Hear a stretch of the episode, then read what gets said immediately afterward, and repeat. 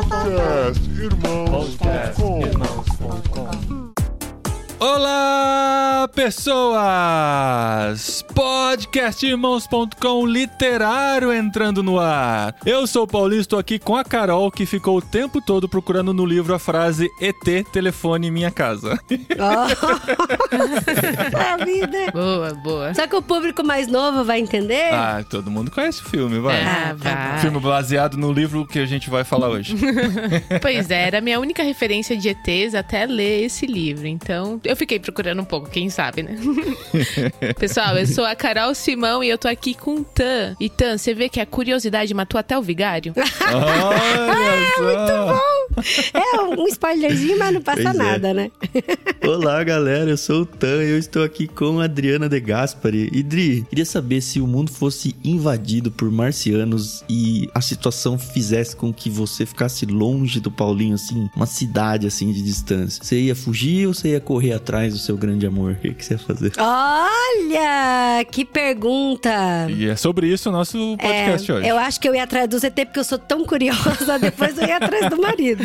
Nossa, é verdade. A gente falou no último episódio, se a Adri ouvisse a. a- Ah, eu ia ser a primeira a morrer. o- É, nossa, ia ela, lá. Ela ia ser a primeira a ela ia morrer. che- chegar primeiro lá é pra ver o que Pra ver a aconteceu. cápsula, eu ia ser. Todo mundo falando, nossa, que pessoal sem noção, indo lá ver o Ah, no da buraco. Adri tava Quem lá faria já. isso? E a Adri lá, uh, Eu da Adri tava lá, sendo carbonizada. E eu sou a Adriana, eu estou aqui com o esposinho, que olha só, com certeza ele sobreviveria a um apocalipse de marcianos, porque a gente já praticou muitas vezes essa conversa aqui em casa. É, verdade. Era sobre zumbi, mas acho que funciona pra marciano. Você acha que funcionaria, pra marciano? Funcionaria pra teoria? marciano fácil. A gente tem um protocolo zumbi na nossa casa. Os meninos, É. desde quando eles tinham 5 anos de idade, a gente sempre fala conversa de almoço, janta. O que, que vai acontecer se a gente tiver uma invasão de zumbi? Aí todo Mas mundo os zumbis não têm vai. Raio de calor, né, gente? Então não é tão simples assim se esconder Ah, isso é numa escola. Nossa, isso faz com que a gente tenha que criar o protocolo marciano em casa. o roteiro daquele Zumbiland é de vocês, é isso? É, é. Nossa, verdade. Inspirado. E nós estamos aqui em parceria com o Clube Ictus, nesse nosso podcast mensal, em que a gente fala sobre o livro que a gente leu nesse mês, né? Pelo menos um deles. Eu sei que o pessoal do Clube Ictus lê muito mais que isso, mas a gente se resume a um livro. E esse mês nós fomos para o clássico de H.G. Wells, A Guerra dos Mundos ou Guerra dos Mundos. E é sobre ele que nós vamos falar hoje aqui com os nossos amigos.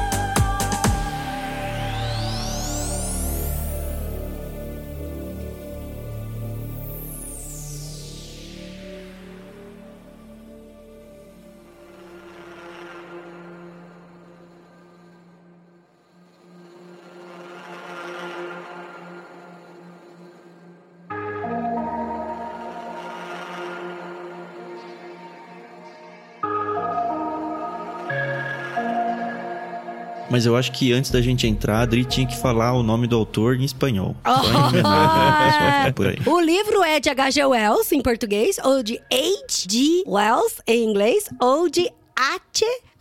Wells em espanhol. Olha só. Se é. eles não tentarem falar os dois L's, viu? Porque daí vai ter um Guelgues. não, não ah, dá. sei Well. lá. Eles põem um som do dois L's também É, tem que pedir para um espanhol gravar pra gente aqui.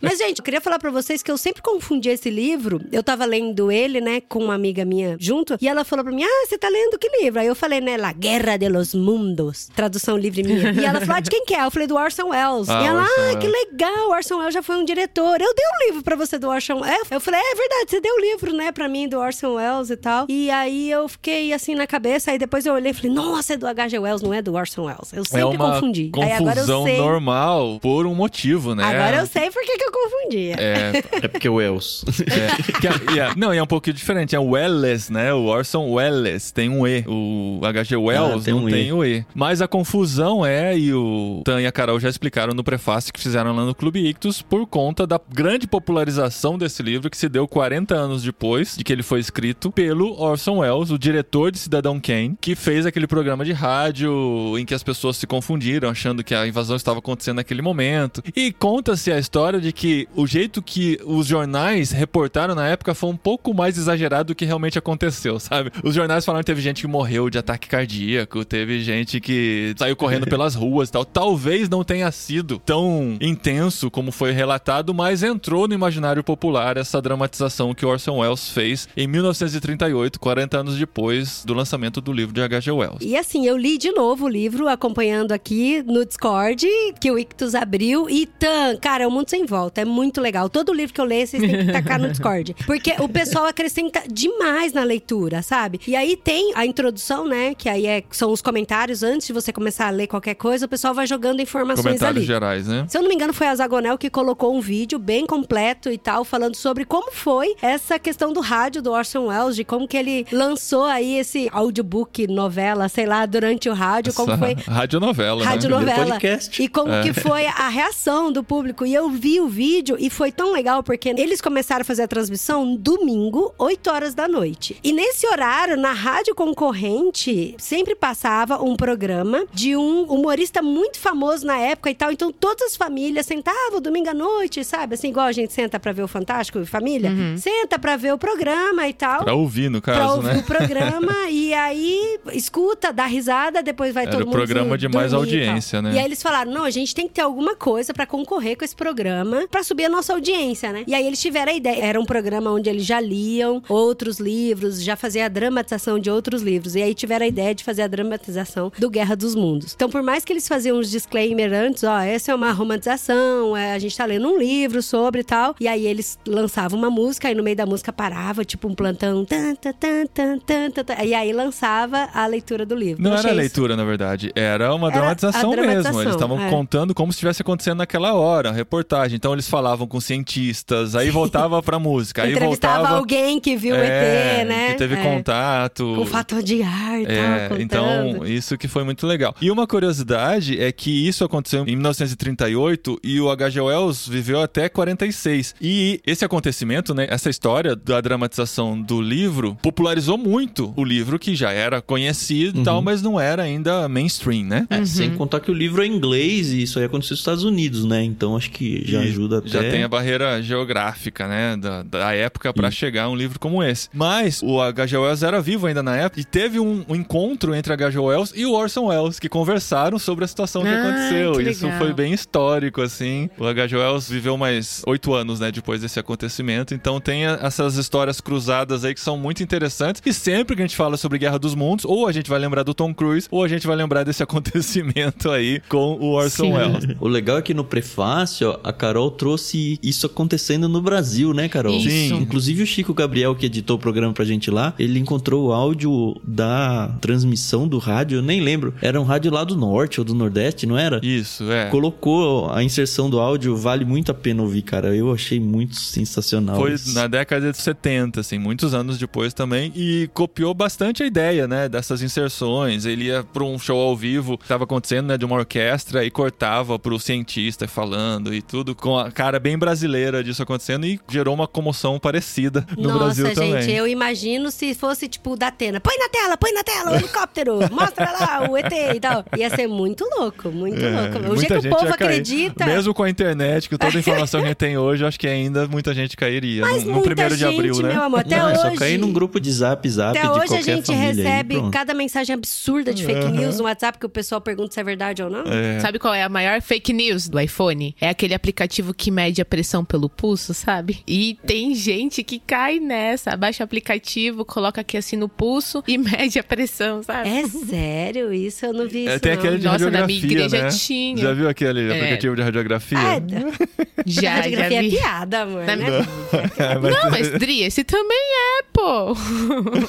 Ó, mas vale super a pena, viu, vocês ouvirem o prefácio do Ictus aí, porque tem muitas curiosidades super legal, fora esse áudio aí do Nordeste aí. né? E sobre a experiência de ler o livro A Guerra dos Mundos, é bem interessante. Se a gente chega nele desavisado, a gente vai perceber que ele é um livro um pouco mais lento pro que a gente conhece de ficção científica. A gente vai ver vários clichês de invasão alienígena. A gente vai ficar pensando, nossa, por que, que ele não foi por esse caminho? Ele acabou indo por esse, que não foi tão legal assim. A Adri até quando terminou o livro falou, ah, eu teria escrito diferente, né? Eu teria pensado em outras soluções. Mas o fato mais importante desse livro é que ele é simplesmente o primeiro livro que trata de uma invasão alienígena. Então a palavra marciano praticamente nem existia, porque hoje, ó, até alguns anos atrás, né, quando a gente falava sobre marciano, era quase um sinônimo de extraterrestre. Extraterrestre, marciano. Depois que eu comecei até a pensar, não, marciano é de Marte, não é simplesmente um extraterrestre, né? Depois que a gente começou a conhecer mais sobre Marte, as sondas chegaram lá, os telescópios, visualizaram melhor o planeta, o mito caiu bastante sobre vida inteligente em Marte. Apesar de existir potencial para vida microscópica em Marte ainda, mas vida inteligente não. E a questão dos clichês é exatamente por isso, porque ele estava escrevendo ainda, estava criando esse subgênero da ficção científica que é a invasão extraterrestre, que depois a gente viu tantos outros filmes, até do Spielberg, né? O ET,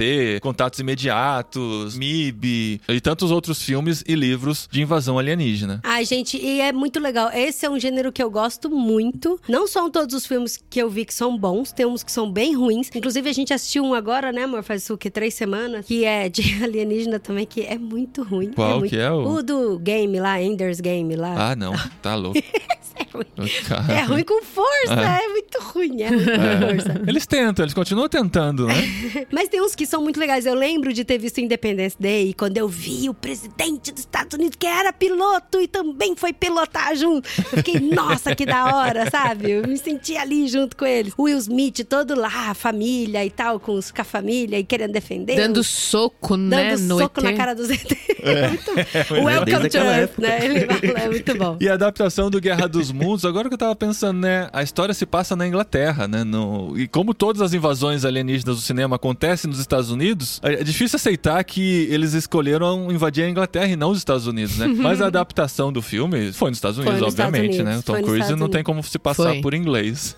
Mas o, o que eu acho super legal no Guerra dos Mundos do Tom Cruise é que agora lendo o livro, cara, muita coisa complementa na minha cabeça com o filme. Por mais que a história não tem o, o Tom Cruise com a- a- o divórcio dele, com os filhos dele, a Dakota Fanning não tá também no livro e tal. Não tem filhos, né? O protagonista tem, do livro não tem, filhos. crianças, não tem crianças no, Até o tempo é outro, né? Exato, exato. E tudo assim diferente, né? Só que muita coisa assim que eu lembro de ter visto no filme, inclusive eu tava esperando a gente gravar hoje pra eu rever o filme de novo, pra não confundir na minha mente. Eu também. Se complementou muito na minha cabeça, A cena da sabe? cabana você visualizou? Claro, É, muito a falei, cena da cara, cabana, que na, legal. a balsa, É. a ponte, a Eles cápsula. usaram alguns elementos, né? Apesar de dizerem sim. que o filme não tem nada a ver com o livro, tem muita referência, né? Que você acaba Ah, eu lembrando não, eu do não livro. concordo quando fala que o filme não tem nada a ver com o livro. Então, eu acho que é- tem muita coisa com. É, é a porque a com Uhum. premissa é diferente, né? Mas muitas referências são utilizadas. Uma curiosidade muito inútil, tá? Como ligar Guerra dos Mundos com o Senhor dos Anéis? Isso é uma pergunta ou você já tem a teoria? teoria. Não, é uma curiosidade inútil. Vamos lá. Quem é a ex-esposa do, do personagem do Tom Cruise no filme? Vocês lembram quem é a atriz? Nossa, eu não lembro. É a Miranda Otto, que Olha! faz a Elwin A em O Elwin. Senhor dos Anéis. Olha Olha. só, que legal. Conexão. Nossa, é porque eu, eu assisti esse filme faz muito tempo. E, gente, desde quando a gente tava no Brasil. Mas eu tenho uma lista de filmes na minha cabeça que eu quero muito assistir com os meninos. Eu tô esperando eles crescerem. E aí eu falo pro Paulo, amor, já chegou a hora deles verem Guerra do Mundo? Já chegou a hora deles verem Guerra do Aí Mundo? eu lembro da cena da cabana e eu lembro que eu fiquei tenso na cena da cabana. Eu falei, Aí talvez fala, seja forte não, eles. Dri, ainda não. Aí quando eu li o livro, eu contei pra eles, né? E aí o Paulinho falou, Adri, eu acho que ainda não tá na hora de ver. Porque eu lembro daquela acho cena que pra mim foi forte. Tem que o Bill primeiro, né? Melhor. Kill Bill? Meu Deus do céu.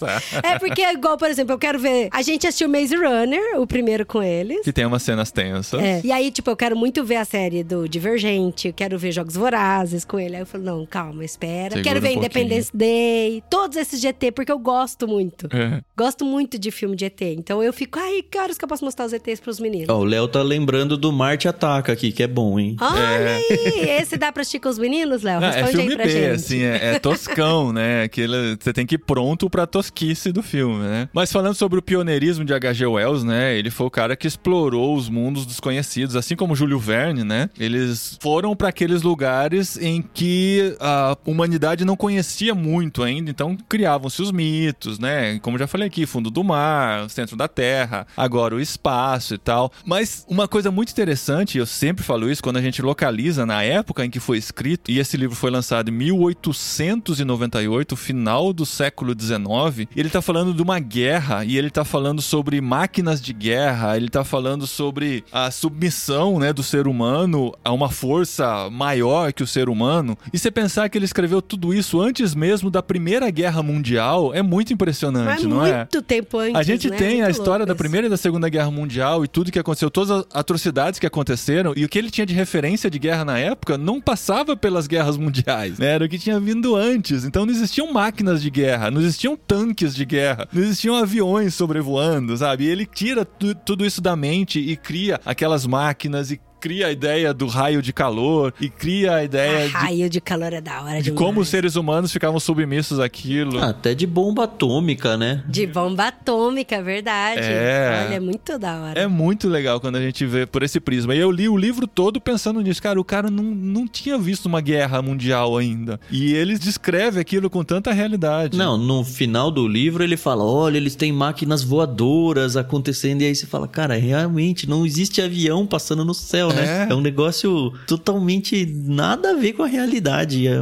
Assim, a visão do cara em relação a isso é surpreendente. E eu acho que por isso que realmente foi um livro que arrebatou a galera, né? Porque as pessoas gostam do novo, né? Gostam de ser surpreendidos, né? E realmente isso uniu a galera, né? Você imagina também que as coisas não eram como são hoje, né? Que vocês estão aí na Espanha, a gente aqui no Brasil, todo mundo sabe o que tá acontecendo no mundo inteiro. Então era uma coisa muito fechada, né? Muito nichada. Então realmente é, é, é surpreendente. Já podemos até entrar um pouquinho na história, né? Marcianos, né, começam a chegar e na verdade eles não sabem que são marcianos e eles começam a atacar e tal. Até as informações chegarem a Londres demora. O pessoal de Londres estava vivendo a vida normal enquanto o mundo estava sendo atacado, né, nessa cidade mais do interior aí. Então eles iam avançando, avançando e a primeira coisa que saiu no jornal de Londres foi uma simples nota. Uma simples nota que o pessoal nem deu moral. Ignorada, Continuaram assim, comendo porque normal. não é. tinham tantas informações, né? A diferença pra hoje, como uma notícia dessa correria muito mais rápido. Mas o que eu achei muito interessante da cabeça do Wells é que você vê pelo primeiro capítulo é que já tinha uma discussão grande dos cientistas sobre o planeta Marte. Então, assim, Marte já era muito curioso pra todo mundo. Muito. Então, assim, eles estavam discutindo, os cientistas vendo se tinha vida ali, se tinha água, se tinha alguma forma, né, de vida. Quando a gente fala vida, não, não é nem gente, né, habitando ali. Sei lá, uma planta, um fungo, alguma coisa assim Uma bactéria. uma bactéria. E aí ele pega tudo isso, essa exploração dos cientistas no primeiro capítulo, e aí ele fala, né, sobre. Ele já, já começa falando um pouco sobre Marte, de que as pessoas estão curiosas, os olhos estão voltados. Ele fala, inclusive, que ele vê, né? Ele cita um amigo dele, que o, o Bob, né, pareceu, achava que ia ter um protagonismo no livro.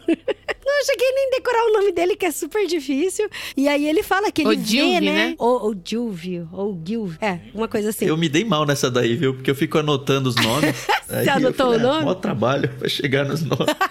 ah, eu circulo o nome, né? Mas tem poucos nomes citados, né? É, Então, depois a gente Tem desiste. poucos, é, tem poucos. E ele fala que esse amigo era muito curioso, né? É um cientista e tal, que estuda. E fala que vê em volta de Marte essas luzes, né? Essas luzinhas vermelhas e tal. Então eu achei legal porque ele começa o livro, mas ele assim, não começa do nada, com uma história que não tem absolutamente nada a ver. Ele pega o gancho do que tá acontecendo ali É. e vê que tá todo mundo já curioso sobre Marte e fala, e se, né? Aham. E se, de repente, é, a gente, antes de descobrir se tem vida inteligente em Marte, eles nos descobrem primeiro, né? Não, e nesse inicinho de livro, é interessante notar que o ser humano, olhando do jeito que eles conseguiam olhar, né, para Marte, eles percebem, ó, teve umas explosões planejadas ou organizadas lá no solo de Marte. Inclusive foi usado na ideia do, do rádio, né? Isso daí, tanto no, no Orson Welles quanto no brasileiro, de que, olha, teve umas explosões sequenciais ali em Marte e parece ser tipo um foguete. Tipo, Sim. né? Parece né, um foguete. E assim, não é que eles vão chegar daqui uma hora, né? Não, eles não falam isso, até porque não existia esse conceito no livro, né? Olha, mas tem umas explosões ali a cada tanto e tantas horas. Tá saindo luzes do planeta, ele fala, né? É, a gente que lendo daqui falou, ó, parece que tem alguém saindo de lá. A gente que interpreta isso, o livro não deixa isso muito claro. Mas o que que o autor tá fazendo aqui é, olha, alguma coisa tá vindo. Não sei nem quanto tempo vai demorar pra chegar. E obviamente não é daqui algumas horas, né? É daqui sei lá quanto tempo. E aí o livro começa justamente com essas pessoas, essas naves aí caindo, como se fossem meteoros na Cai Terra. uma primeira cápsula, né? Cai um, perto. passa dois, três dias, cai outro, passa dois, três dias, legal, cai outro.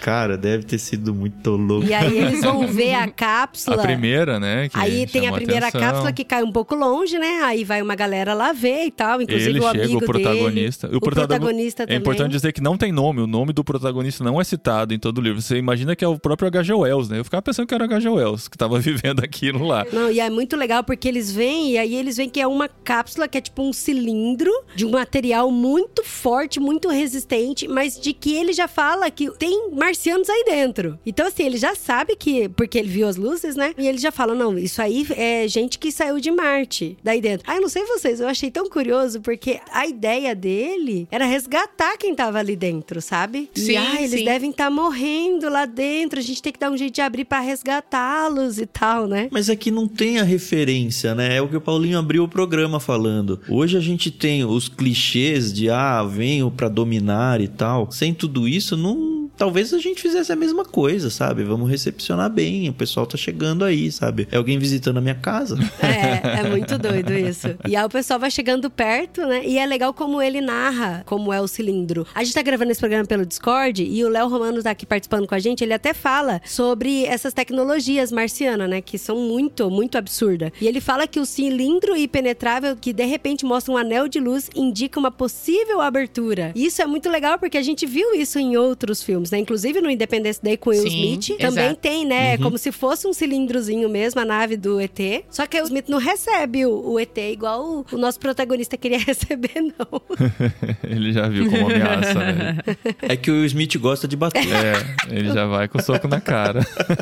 E eu acho legal aqui que o Wells ele fala uma parte bem no iniciozinho, que ele fala assim: "Ah, e antes que vocês falem, né, como os marcianos são malvados, como os marcianos puderam invadir a Terra pra querer a nossa destruição", tá, tá. É, ele fala: "Imagina os dodôs". E aí ele começa a citar várias espécies que o homem atacou, né, e, e chegaram à extinção, né? Então, realmente se você parar pra pensar, né, é uma coisa natural. Não, é, é questão de empatia mesmo. É tipo, ah, o homem degradou o planeta Terra. Ó, descobrimos que em Marte dá pra gente continuar sobrevivendo. A gente ia imprimir todos os esforços pra chegar lá Sim. e o que for necessário fazer pra gente dominar aquele planeta, a gente É, vai. É exatamente é tipo isso, Avatar, só que né? com os marcianos vindo pra cá. É, o paralelo também com formigas, né? É como se tivesse formigas nos atrapalhando pra fazer uma trilha, por exemplo. Não vou me preocupar com a moral das formigas, só vou passar por Como cima, se as né? formigas fossem inteligentes e soubessem o que tá acontecendo, né? Mas é muito doido, porque ele começa assim querendo recepcionar os alienígenas, e aí depois ele foi outro dia até chegar perto da cápsula e ele viu que os alienígenas saíram de lá. E uma coisa que me chamou muita atenção, e aí lembrando do filme, que aí não tem jeito que o filme gruda na cabeça, que os alienígenas saíram da cápsula de capacete.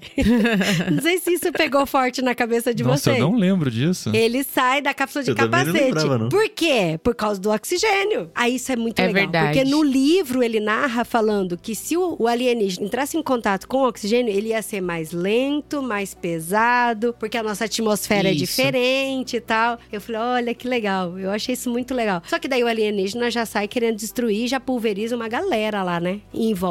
A fisiologia do alienígena sem o aparato é muito louca, né? É Eu imaginei o Krang dos Tartarugas Ninja, assim. É, É. muito legal, Não sei se vocês lembram Aham. disso. Não fui tão Sim. longe, não. E ele explica muito bem, né, a, a necessidade que eles têm basicamente de cérebro. É cérebro e, tipo... E olho. os Proto-braços É. ali. E só, assim, não precisa... Não precisa Todo o resto do corpo nada, é né? Nem dispensável. boca, não e é muito louco É. essa construção e a explicação que ele dá pra isso, né? Assim como a Adri falou no começo que ela teria morrido porque ela é curiosa, conforme eu ia lendo esse livro, eu pensava assim, cara, isso nunca ia ter acontecido comigo. Cara, não, não, eu não ia sair da minha casa pra ir ver uma bola, sei lá do que, que caiu num terreno baldio. Não, não. E, e e o Fernando, ao contrário de mim, já estaria lá, entendeu? É, Levando eu o Benjamin, também. se, se eu deixasse. Exatamente. Eu não tenho a mínima Eu- curiosidade pelo Eu desde bizarro. pequenininha, sabe? Dormindo na minha cama, escutava barulho no meu quintal, eu pegava meu chinelo e abria a porta e saía. Minha mãe ficava louca. Com chinelo, armada com chinelo. Porque minha mãe falava, filha, se for um ladrão, alguma coisa. Eu falei, se for um ladrão, eu já vi ele, eu já sei que tem, sabe? Foi um ladrão, eu tô com meu Eu chinelo, sempre né? tô com meu chinelo, eu sempre saio armada e vou atrás, sabe? E pego um arco e flecha e vai. Eu sempre fui dessa, louca. Mas aí, Tan, essa foi uma coisa que, Tan, Carol e Paulinho, que pra mim meio que foi um pouco frustrante no começo. Porque quando eu entendi que os alienígenas estavam atacando realmente que vieram pra matar todo mundo, eu achei que fosse aquele frenesi de corre Tom Cruise, sabe? Corre, corre todo mundo. É. Monta as coisas, pega a mochila, pega suprimento e corre. E aí ele vai pra casa dele ainda, Toma um sabe? chá. Vai, toma... Mas é que ele vê aquela lesma saindo dali. Cara, esses caras não vão conseguir chegar em casa aqui nunca. É isso. Não, e eles achavam que eles nem saíam do cilindro no começo. Então, tipo, vida normal, sabe? é, vai eles não, pra casa. não, eles não estavam oferecendo ameaça até então. Era só uma curiosidade. O que, que tá acontecendo? De onde será que veio isso? Né? Eles fazem algumas teorias, mas não tem a emergência que a gente conhece hoje de qualquer invasão alienígena que a gente. Mas é por isso que os dodôs estão extintos, que eles também não tiveram, assim, essa, essa pressa de ir embora, entendeu? Ficaram lá, vendo os humanos chegarem, entendeu? É, exato.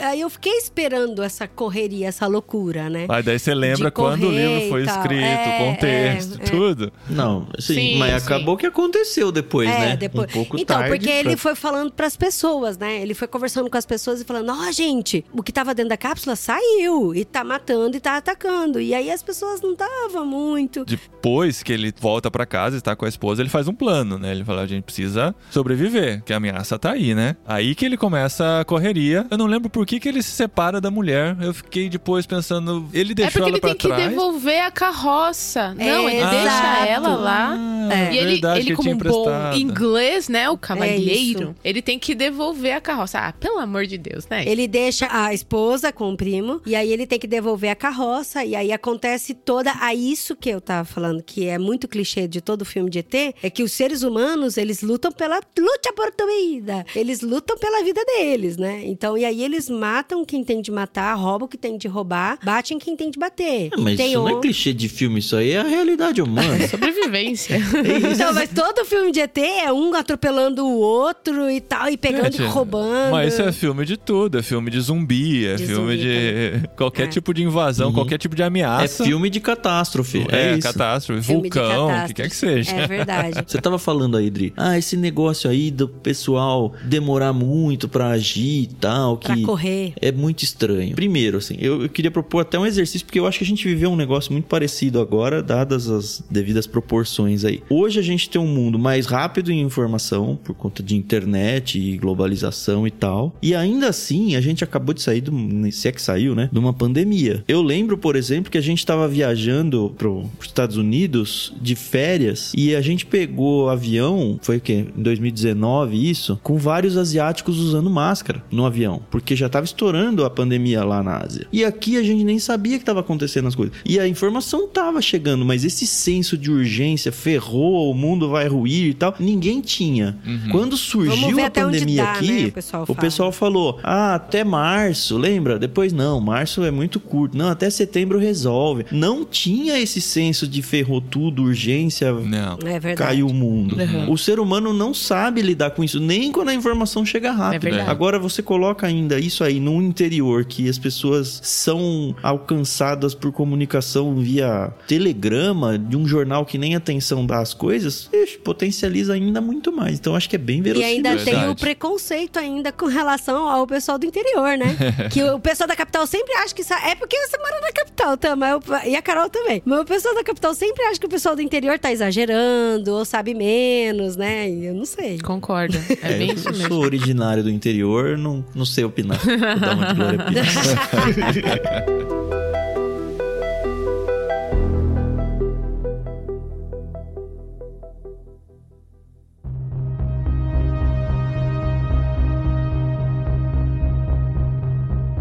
E aí, quando surge esse senso de urgência, o livro fica muito legal, na minha opinião, assim. Fica muito legal mesmo. E até, assim, a boa parte do livro, eu ficava pensando, cara, dava pra adaptar muito bem pra um filme legal, sabe? Não precisava mudar Sim. tanto. O, o roteiro tava lá, tá lá, assim, um roteiro bem interessante de invasão alienígena, porque a partir do ponto que ele fica sozinho, você não sabe mais o que tá acontecendo no mundo, você acompanha só ele. E os dias vão passando, você fala, cara, o mundo tá acabando e a gente tá acompanhando só a realidade E dele, né? Só né? existia ele, né? no E é legal isso pra uma história de um filme também, que você fica só imaginando, só vendo consequências, só tendo uma pista aqui, outra ali, assim. Eu acho que o, o roteiro de um filme bom estava ali até perto do final do livro, né? Tá dizendo que o filme do Tom Cruise é ruim, é isso? Não, não, não. Ah, eu gosto, amor. Ele, para é, de ele é uma adaptação, mas eu acho tem coisas que eu acho que não precisa adaptar tanto, né? A questão da adaptação é que ele olhou pra outro personagem vivendo o É. mesmo contexto. É que pra É mim, isso. o que eu gostei. E foi só dentro do olho dele também. Nesse sentido é igual. O que eu gostei muito do filme do Tom Cruise, e eu gostei muito, muito mesmo, é que o Tom Cruise, ele, ele lutava pela vida dele e pela vida da filha. Então você tem esse peso, você não se entrega pra morte, entendeu? E no livro, o cara não se entregou pra morte porque ele tinha a esperança de encontrar a mulher dele. Sim. Mas assim, tipo, se ele morresse, sabe? Tava sozinho ali, morreu e acabou, né? E a gente sabia que ele não ia morrer. Porque ele é o, é o que tava contando a história. E agora, no caso do Tom Cruise e a filha, a gente não sabe se a filha ia morrer. Mais ou menos, porque tem um trecho do livro que muda, né? Conta a história pelo lado do, Do irmão, Do lá, irmão né? dele. né? É, Do tem uns irmão, três do irmão. capítulos que É. muda pra outro foco. Mas eu, particularmente, gosto dessa coisa de quando você tá cuidando de alguém, sabe? Então, tipo, você vê Jogos Vorazes. Aí, tipo, quando a Katniss tá cuidando do Pita. Aí você fica, ah, que legal os dois, né? Aí agora o The Last of Us, que tem aí o Joel cuidando da Ellie. Eu gosto dessa coisa, né? De um cuidando do outro, se apoiando e tal. Teve um pouquinho disso, né? O casamento que acontece aí entre ele e o soldado, por exemplo, as cenas em que eles estão se cuidando. A parte do vigário, o H.G. Wells batendo no, no vigário. cristianismo como Na um todo, religião, né? é. É, Sim. na representação religiosa, no tipo, olha, a religião aqui é mais atrapalha do que ajuda, né? É, tem uma parte que ele fala, né? Ele fala: Você, como um homem de fé, como é que você tá assim, desesperado? E isso é muito presente também em outras histórias, né? Você sempre vê, assim, em situações extremas, alguém encontrando um padre, um pastor, algum religioso que vai tentar oferecer uma resposta para aquilo e geralmente é pintado como uma resposta absurda, né? Que ele traz. Ou no caso do vigário, né? Ele vai se convertendo pro outro lado, né? Ele vira o alarmista, o sem esperança. Não, já acabou. É, o mais já era. cristão é o outro, É. né? É o protagonista. Então sempre tem essa crítica à religião. Agora eu preciso dizer que eu venci uma coisa. Eu gosto muito de ler a última página, né, dos livros. Mas esse daqui eu acabei não, não seguindo a minha própria convicção, o que foi bom. Não me diga. Foi bom. Que foi muito bom, porque é revelador, viu? É o segundo livro que você não lê, hein, Carol? Exato. E é o segundo livro que termina parecido, né? Tô vencendo. Mas assim, a resolução a gente já esperava, né? Por causa do filme. Eu já tinha visto o filme e a gente esperava que isso acontecesse. Inclusive, há algumas pistas durante o livro de que caminharia pra isso. E vai É. confirmando, né? Então, inclusive, até quem não viu o filme, vale muito a pena ler, porque vai ser surpreendido com a revelação e com essas gotinhas. Eu queria muito não ter essa informação. É, sim. é, isso é verdade. Eu fiquei pensando muito, eu falei, nossa, seria tão legal se eu não soubesse, porque realmente, assim, como que isso vai resolver, cara? Não tem jeito mais. Não tem o que fazer. Não tem armamento, não tem. Sim, o ser humano não tem condições nenhuma de enfrentar esse negócio. Mas, por outro lado, o fato da gente saber, a gente vai pegando As durante pistas, o né? filme, o durante o livro, As a listas, leitura. é. Isso é muito legal. Você sabe quando o negócio vai dar ruim? Quando o próprio soldado fala, vamos se esconder. Não tem como derrotar esses caras, vamos se E esconder. é boa a ideia dele, né? bom, É. Mas você percebe que é uma ideia de desesperado, né? Não, vamos criar um mundo no submundo aqui, eles não vão nos Muito alcançar, a gente vai criar É. algum tipo de força de reação e, enfim, vamos virar os ratos andando pelos esgotos, né? Basicamente isso. Só que você vê que ele mesmo meio que desiste da ideia, porque é tão absurdo. É. É, só alguém tentando fazer um brainstorm antes de morrer, basicamente era isso. E o autor deixa muito claro que foi nesse ponto que ele começa a se dar conta de que a coisa não ia acabar. É igual a gente no meio da pandemia, né? Aquela coisa de ah, três semanas resolve. Aí chega o ponto e fala: Não, não vai ser só três semanas, a gente vai precisar de mais do que isso. Acho que esse foi o ponto dele quando ele conta o soldado e fala: Não, não, não, não vai rolar. A gente não vai sair dessa, não. Até que a vacina chega, né? E é muito doido como em todo. Desde quando os alienígenas saem da cápsula. Que eles ainda estão de capacete, aí depois eles tiram o capacete, de como eles andam, como eles são altos e tem uma visão e tem o jato de calor e tal. Toda a narração com relação aos marcianos é que os marcianos são muito superiores à raça humana em tecnologia, em força e força de destruição, né? E aí você vai vendo que eles vão destruindo e a destruição não é pontual, tipo, não destrói pessoas assim, eles vão destruindo tipo quarteirões e cidade, vai arrastando tudo, né? E aí você pensa, pensa, como que o cara consegue sobreviver? E aí isso é muito legal, porque ele é enterrado praticamente vivo, né? Ele e o Vigário é enterrado praticamente vivo, que aí tem essa cena do porão, que a gente lembra muito do filme do Guerra dos Mundos. Uhum. E aí, dentro desse porão, eles cons- ele consegue fazer muitas reflexões e consegue nos apresentar melhor ainda como são os marcianos. É porque e ele até vê como eles se pertinho, alimentam, né? né? Ele começa a observar e ele fala que ninguém viu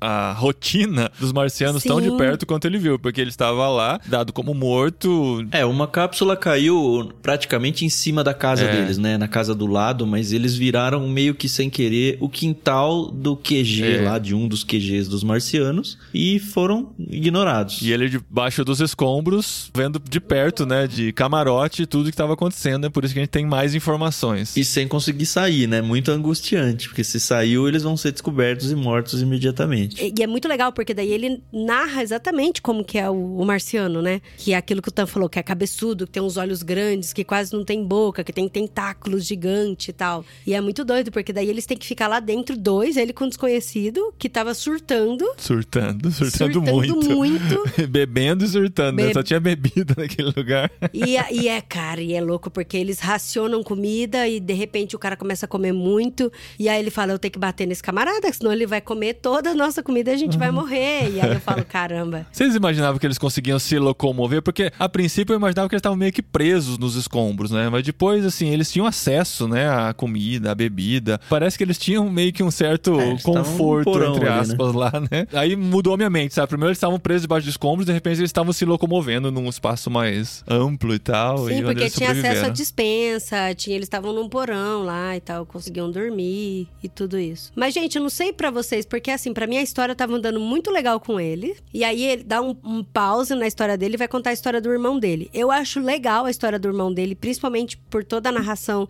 de como foi a balsa e de como Londres descobriu, porque ele não tava em Londres, e como Londres descobriu toda a invasão dos alienígenas e como eles recepcionaram. No começo, a galera tava nem aí. O autor, inclusive, até menciona, até foi aqui o Léo que nos lembrou aqui de novo aqui no Discord, que as pessoas estavam usando roupas elegantes, sabe? Saiu uma nota no jornal e tava todo mundo usando roupa elegante, andando na rua, tomando chá das cinco. E essas roupas demoravam pra caramba para as mulheres se vestirem, para os homens se vestirem. Então, assim, eles tiveram tempo de se arrumar. Então, não tinha esse senso de urgência, igual a gente falou. E aí, eles narraram, foi super legal a narração do irmão, é, como aconteceu na balsa lá. Isso também tem um paralelo com o filme do Tom Cruise. Mas aí, depois, tipo, sumiu, não tem mais a história do irmão, sabe? O irmão, ele não encontra o irmão dele. Acho que foi meio que um mal necessário, só pra gente conhecer um pouquinho que seja do que tava acontecendo no resto do É, mundo. na capital, né? Dá a entender de que a gente entende que o irmão dele é que contou essa história pra ele depois, né? Sei lá, talvez num chazinho da tarde com biscoito. Ah, sim. Pra ter essas informações, sim. né? Porque ele fazia isso durante o livro. Vocês repararam isso também? Que ele tava contando o presente, o que estava acontecendo, mas ele depois falava, é, e aí nessa época que eu entendi que só depois de um mês é que eu ia saber disso. Então ele jogava muita coisa também. É. E ele falava muito assim, ah, saiu uma explicação, não lembro se era uma matéria jornalística, alguma coisa assim, agora eu já esqueci. Mas foi publicado uma, alguma coisa na mídia depois e ele falava assim, não, não, mas não era bem assim, eu fui o que viu de perto. O jeito que eles Uhum. contaram não tava certo e tal. E até hoje as pessoas acreditam que foi assim. E até hoje, é, É. ele usa bastante isso. E até hoje É. isso acontece. Então você tá? já sabe, né, que ele vai sair daquilo e tal, e ele vai conseguir contar aquela história. E assim, voltando um pouquinho sobre a história do soldado, porque daí ele consegue sair da cápsula e tal, né? Igual o Paulinho falou. E ele encontra o soldado. o soldado desesperado. E, cara, esse capítulo do soldado, não sei pra vocês, mas pra mim foi um dos melhores do livro, assim. Eu comecei a marcar aqui no livro, eu falei, eu comecei a marcar uma linha, duas, três parágrafos, eu falei, não, acho que tem que ler essas duas páginas. Porque o diálogo dele, aí eu ficava, não é possível impossível que esse livro foi escrito em 1800. Não é possível. 98, vai, quase 900. Quase 900. Porque, gente, esse diálogo é muito real, assim, com todo o plano do cara, sabe? Ou seja, daqui 100 anos a gente ainda vai estar brigando com isso, é isso? Cara, é impressionante. Como o ser humano, né? Nada se cria, tudo se transforma, não é? Tudo se copia, né? Aí o nosso protagonista fala: então diz, qual que é o seu plano? Aí ele pega e fala assim: bem, aqueles que querem escapar da captura têm que se preparar. Eu estou me preparando. Veja, não estamos todos preparados para nos tornar criaturas selvagens. E é isso que precisamos ser. Por isso que eu observei você. Tinha minhas dúvidas. Você está mais magro, não sabia que era você, entende? Nem como ficou enterrado. Essa gente que mora naquelas casas e esses malditos escriturários que vivem do jeito que vivem não vão ter serventia. Não existe alma dentro deles. Não existe orgulho ou ambição. E homem que não tem nenhum e nem outro, Deus meu, que sobra deles além de medo e precaução. Estão acostumados a fugir do trabalho. Já vi centenas deles com o café na mão, correndo arrumadinho para pegar o trem no horário, com medo de ser demitidos se chegarem atrasado, trabalhando em um negócio que eles têm medo de se esforçar para entender e fugindo de volta para casa com medo de perderem a hora do jantar, trancando-se depois do jantar por medo das ruas, dormindo com a esposa com que se casaram, não porque a quisessem, mas porque o pouco de dinheiro que tinham era suficiente para lhes dar segurança durante sua única fuga miserável por esta existência, seguros de vida e um pouco de dinheiro investido por medo de acidente. E aos domingos, o medo do futuro, como se o inferno fosse feito para os coelhos. Bem, para essas pessoas, os marcianos serão um presente de Deus. Gaiolas espaçosas, comida farta, reprodução cuidadosa, sem preocupações. Depois de uma semana ou mais soltas nos campos, procurando comida para o estômago vazio, elas se entregarão de bom grado. Ficarão bem felizes por algum tempo e imaginarão o que as pessoas faziam antes de ter os marcianos para cuidarem delas. Muito legal. Cara, uau. Pois é. Eu fico pensando, porque assim, eu sei que eu já comentei, né, de que eu vi um documentário sobre a ditadura do Franco, que aconteceu aqui na Espanha, e eu vi depoimentos de alguns espanhóis falando, não, que a ditadura foi algo muito bom. Imagina como que seria a Espanha se não, não tivesse acontecido a ditadura. E o entrevistador fala, mas muita gente morreu, muita gente foi humilhada. Foi assim, um, um genocídio terrível e tal, né? E a pessoa fala: é, mas tal cidade existe porque o Franco que criou. A tal família prosperou porque o Franco que ajudou. É, isso aconteceu também na ditadura do Brasil. É, eu também já ouvi isso. Não, isso não é exclusivo de. Acho que de país nenhum. Ou até mesmo do Hitler. é só a natureza O humana. pessoal fala, gente, quanto experimento, quanta coisa, Avanço quanta cura, científico. avanço científico existe porque o Hitler fez. E aí eu li isso no livro de, tipo, os seres humanos vão ainda agradecer porque os marcianos estão cuidando deles. Sabe? O que seria das nossas vidas sem os marcianos? Eu fiquei, uau. Afinal de contas, esses caras só chegaram ao poder porque tinham muitos simpatizantes, né? Porque tinham pessoas que estavam ali apoiando, bancando e repartindo tudo que eles pensavam. E é isso, né? É sempre. Tá aí Satanás, né? Pra dizer que tem os seus anjos, né? Sua legião. Imagina os homens, É né? muito louco. Mas o livro foi escrito em 1898 e o Hitler ascendeu que em 1930 e pouco, sabe? Por aí. Muito, é muito antes, né? Não dá pra dizer que não avisou, né? Não, se a gente for fazer paralelos assim, compara o George Orwell escreveu em 1984 e cola com a realidade que a gente vive hoje. É a mesma análise e é a mesma explosão de cabeça de falar, cara, não é possível, o cara escreveu aquilo naquela época e hoje tá acontecendo exatamente isso. É porque o ser humano é isso. Por isso que me dá preguiça ler vários livros aí que, ou assuntos onde as pessoas estão, não, vamos estudar isso, vamos analisar, filosofar. É mais do mesmo toda vez, sabe? Só muda os personagens, A muda o, roupagem, né? o, o foco do discurso, mas é tudo igual e vai continuar sendo a solução tudo igual. Então, cara, vou focar aqui na minha Bíblia, vou focar aqui na minha família, deixa o pessoal aí se batendo e talvez seja eu me esquivando de tentar ser um pouco de solução e eu entendo isso e talvez esteja muito errado nisso, mas me dá tanta preguiça de falar, ai, cara, é uma luta que não tem fim, sabe? É uma luta que não vai resolver nada. Pra que que eu vou gastar meu esforço nisso, sabe? E talvez eu esteja me colocando justamente no pessoal que vai agradecer os marcianos porque eu não tô afim de lutar. Ai, que horror! Não, é isso aí. Isso com Não, certeza. é o eu- Tan, né, gente? É o Tan sendo Tan. Eu achei bonitinho que o soldado até fala: a gente precisa de pessoas assim, como você, que não tem medo de nada, que tem que lutar. E precisamos de mulheres também, mas mulheres fortes, é assim, que tem atitude, né? Eu achei interessante ele incluir as mulheres nesse grupo, assim, e falar, né, mulher. Pelo menos não pensou em nós apenas pra procriação, né? E pra continuar aí. Ou pra cozinhar, né? Exatamente. Nossa, Carol, mas isso é legal mesmo que você falou, porque o que ele falou, ele que falou que ele queria mulher forte que ajudasse a pensar e organizar tudo. Isso é muito legal. Cara, 1800. À de frente novo. do seu tempo, Exato. né?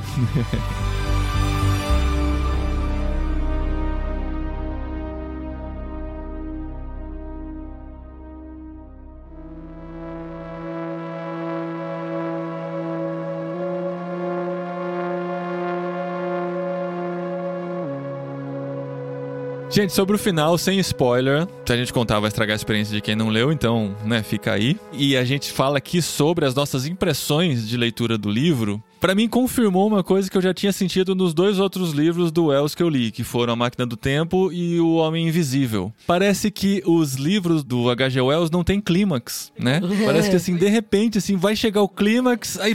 pa- Pá, resolveu. aí, não, é isso. Acaba a música. É isso, é. Não, boa. Não. Ai, ai, ai, que dor no peito. Não. Ah, passou. São gases. Cara, foi muito isso, amor. Foi muito. É, eu e- fiquei. E eu senti isso nos dois outros livros também. É o estilo dele, assim, e, tal- e também é um livro escrito em outra época. A gente hoje parece que quer esse clímax, né? Esse ápice daquela grande batalha em que eles vão se enfrentar e tal. E essa até foi a crítica ao filme, né? Muita gente não gostou do final do filme porque não Exato. teve, né, a grande batalha final em que você chutou a bunda dos marcianos e eles voltaram pra Marte, né? E é mais ou menos isso, assim, fica aquele gostinho de, sério? Acabou? É, é isso? Vamos pra casa? Eu lembro quando eu assisti o filme e o Tom Cruise percebe que tudo se resolveu. Daí eu fiquei, ué? Né? E agora? Ah, é.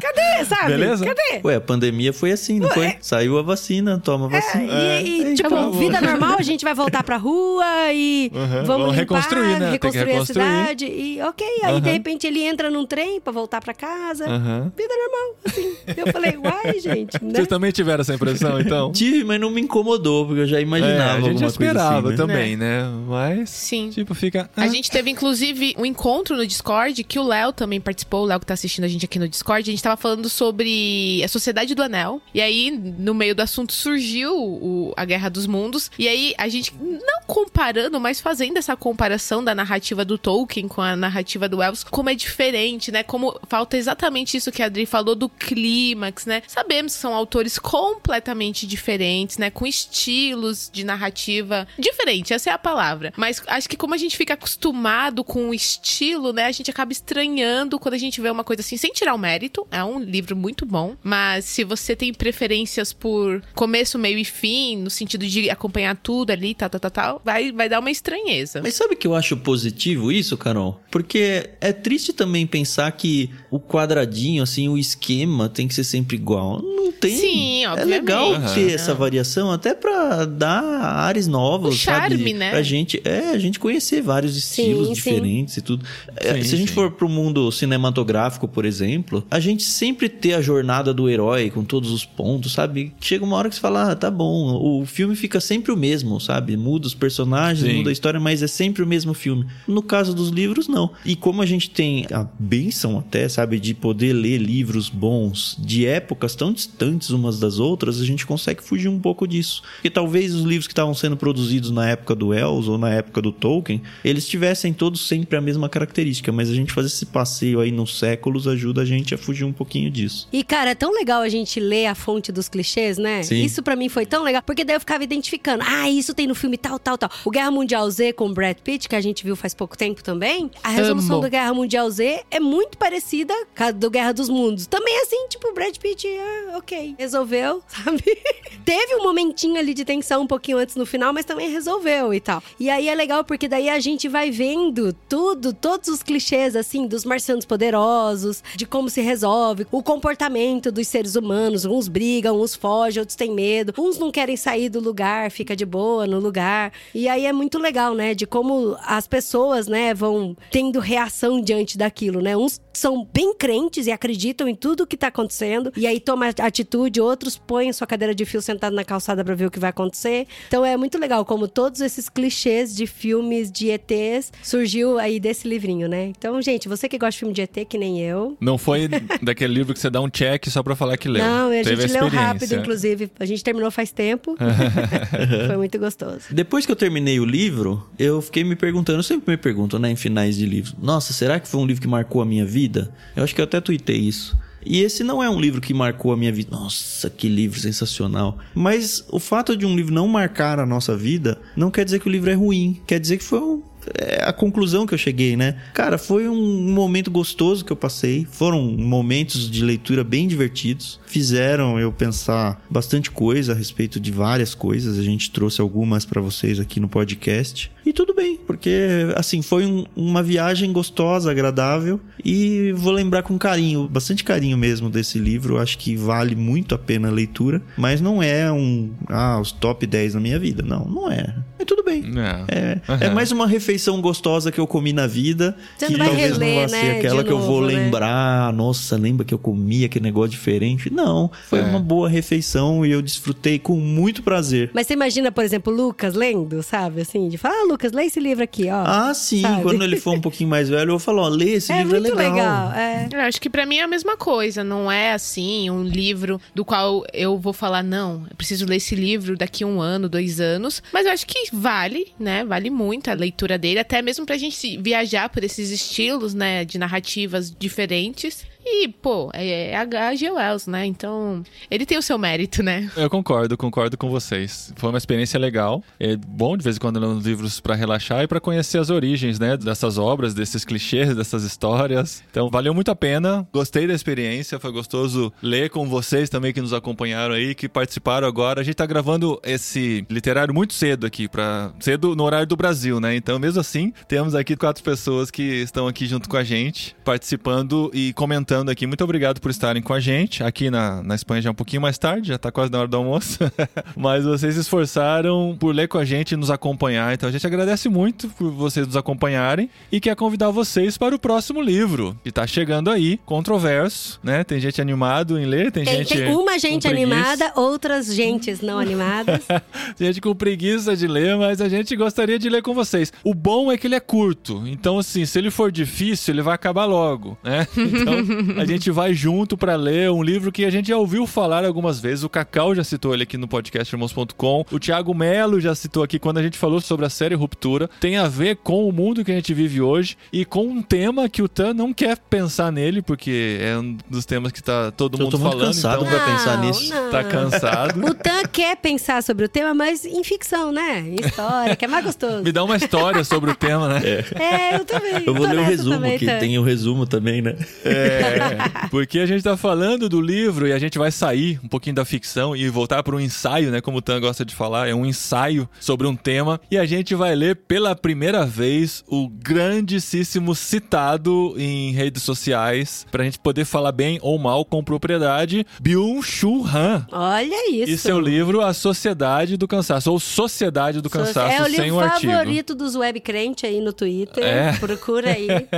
Tem muita gente falando sobre Tem ele. muita gente falando sobre ele. Sim. Acho Então que é por isso que eu ler. fugi, mas a gente vai, Vai ler. ver é isso. Eu sou crente, mas não sou web. É, é, deve ser por isso. Mas a gente vai ler, a gente encarou, decidimos, né? Seja fácil ou A gente difícil. quer ver qual é do hype, né, amor? Vamos, vamos entender e a gente convida vocês para ler com a gente. Atenção, esse livro ele tem a versão completa e a versão resumo, tá? Que você pode comprar as duas tanto na Amazon com o link aqui do irmãos.com, quanto no Pilgrim. Você tem, pelo que eu vi, tem o texto completo, o texto resumo, o áudio completo e o áudio do resumo. Então Mas faz muita diferença de tamanho? Você já Faz. falou que ele é pequenininho. faz, faz, faz sim, faz sim. Não, o resumo é só um capítulo. Ah, tá. né? O completo são sete Ai, capítulos. Tan, você não pode ler só o resumo. O Léo tá falando que o resumo tem 16 páginas. Muito bom. É. O que a gente pode fazer é ler o livro completo e ouvir o resumo para poder organizar as ideias. Aí pode ser uma, uma, uma Ah, o coisa Paulinho boa. falou da leitura, obviamente a gente vai organizar a leitura coletiva dele lá no Discord também. Então, se você quiser participar, até a gente tem umas pré-discussões por ali. Quem sabe vocês não me ajudam a gostar do livro. vamos nessa aventura aí. Acho que vai ser legal. A gente falou, vamos tentar fugir um pouquinho da ficção, pelo menos um mês, para dar um respiro. Ou pra, né, pra fugir do respiro. e depois, mês que vem, a gente volta pra outra história, que a gente é louco por histórias, né? Então a, a, gente, quer. gosta, a gente gosta. quer continuar nessa jornada. E pra entrar no Discord, Como que as pessoas fazem? Entrar no Discord do Ictus, Tan e Carol? Primeiro tem que ter o aplicativo, né? Do Discord. que, Ah, Enfim, é igual qualquer outro Não, às aplicativo. vezes você manda o link, ele já, já fala, ó, baixa aí. É, Mas dá que você usar instalar. pelo navegador, né? Mas de qualquer forma você tem que criar um usuário, né? Enfim, essa parte aí que vocês já estão cansados de saber. E você pode acessar o link bit.ly barra leitura coletiva. A gente vai deixar na descrição do programa aí, como sempre. É de graça a participação, o que é legal, né? E Você ainda pode ouvir os podcasts ao vivo, né? Como o pessoal tá fazendo agora. Além de ficar lendo junto com a gente no cronograma, comentando sobre a leitura, você pode ouvir todas as gravações ao vivo aí dos podcasts que o Ictus produz. Isso aí. Lembrando que no Discord a gente faz a publicação dos cronogramas de leitura, que são sugestões para você ler os livros que a gente está lendo. Lá a gente também costuma marcar reuniões pra gente conversar sobre as leituras. É tudo bem organizadinho, então qualquer dúvida, o próprio pessoal que tá no Discord costuma tirar as dúvidas Te da ajudar. galera, o que é bem Uhum. legal. Então, qualquer dúvida, é só entrar lá, colocar no chat geral. Não tô entendendo, preciso de ajuda, que a galera lá, se não for eu ou o Tam, tem o Léo, tem a Luísa, tem a Janus, ixi, tem um monte de gente que tá ali e vai ajudar você. E tem o hashtag Tô Perdido, que ajuda pra caramba.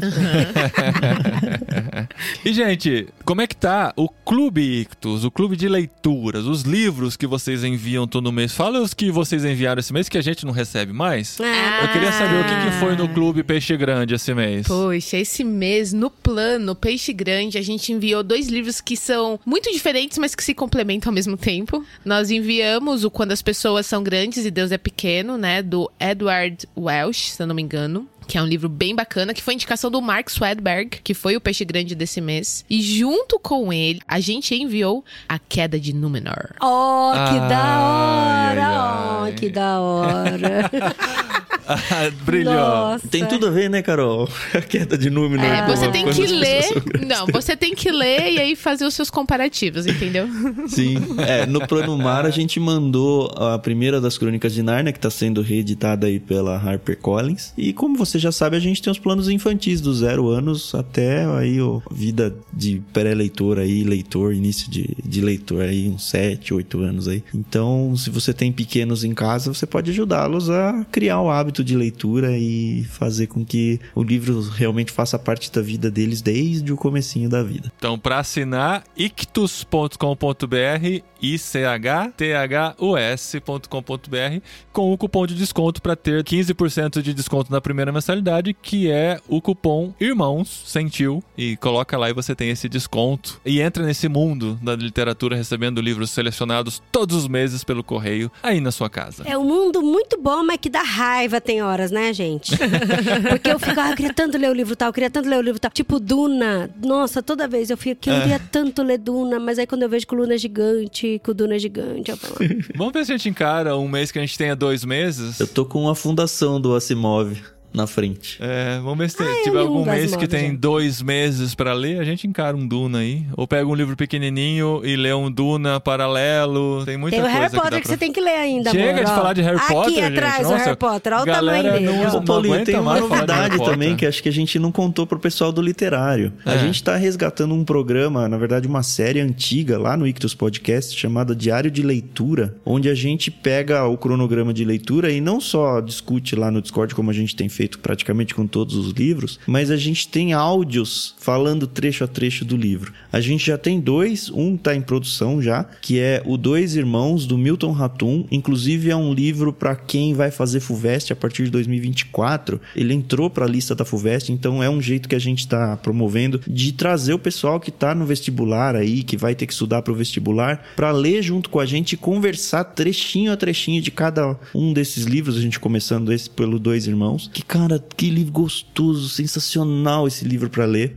um autor brasileiro. E a gente também encerrando a experiência do diário de leitura do Dois Irmãos, a gente vai entrar com um livro que a gente também mandou no Clube Ictus, se não me engano, no mês passado, O Velho Mar do Hemingway. Uau. Então, tem dois livros aí que vão ter seus ciclos de leitura completos: Prefácio, a série de diário de leitura voltando e o epílogo. A gente já tem prefácio dos dois livros, tá? O Dois Irmãos e o, o do Hemingway, O Velho Mar. E a gente vai começar agora, próximos dias aí, a lançar os diários de leitura do Dois Irmãos. Então vem com a gente e se você conhece vestibulandos, apresenta pra eles o Ictus Podcasts, tá? Nossa, eu tô com vontade do Dois Irmãos, hein? Ah, vamos pegar o velho mar já, deixar adiantado pro próximo Mas mês. é porque eu falei que eu queria o Dois Irmãos. Não, mas é é, que do eu- contra. Não. Até o Léo Romano que escreveu falando, ó. Não, mas é que o, o Dois Irmãos eles vão ler esse mês e a gente vai ler o A Sociedade do Cansaço. Aí a gente engata e entra junto com eles no Velho Mar, porque é um livro que eu quero ler também. Eu nunca li Hemingway, é um, autor Mas é muito que o falado. Dois Irmãos é brasileiro, né? É, Bom, mas o enfim. Hemingway é mais conhecido.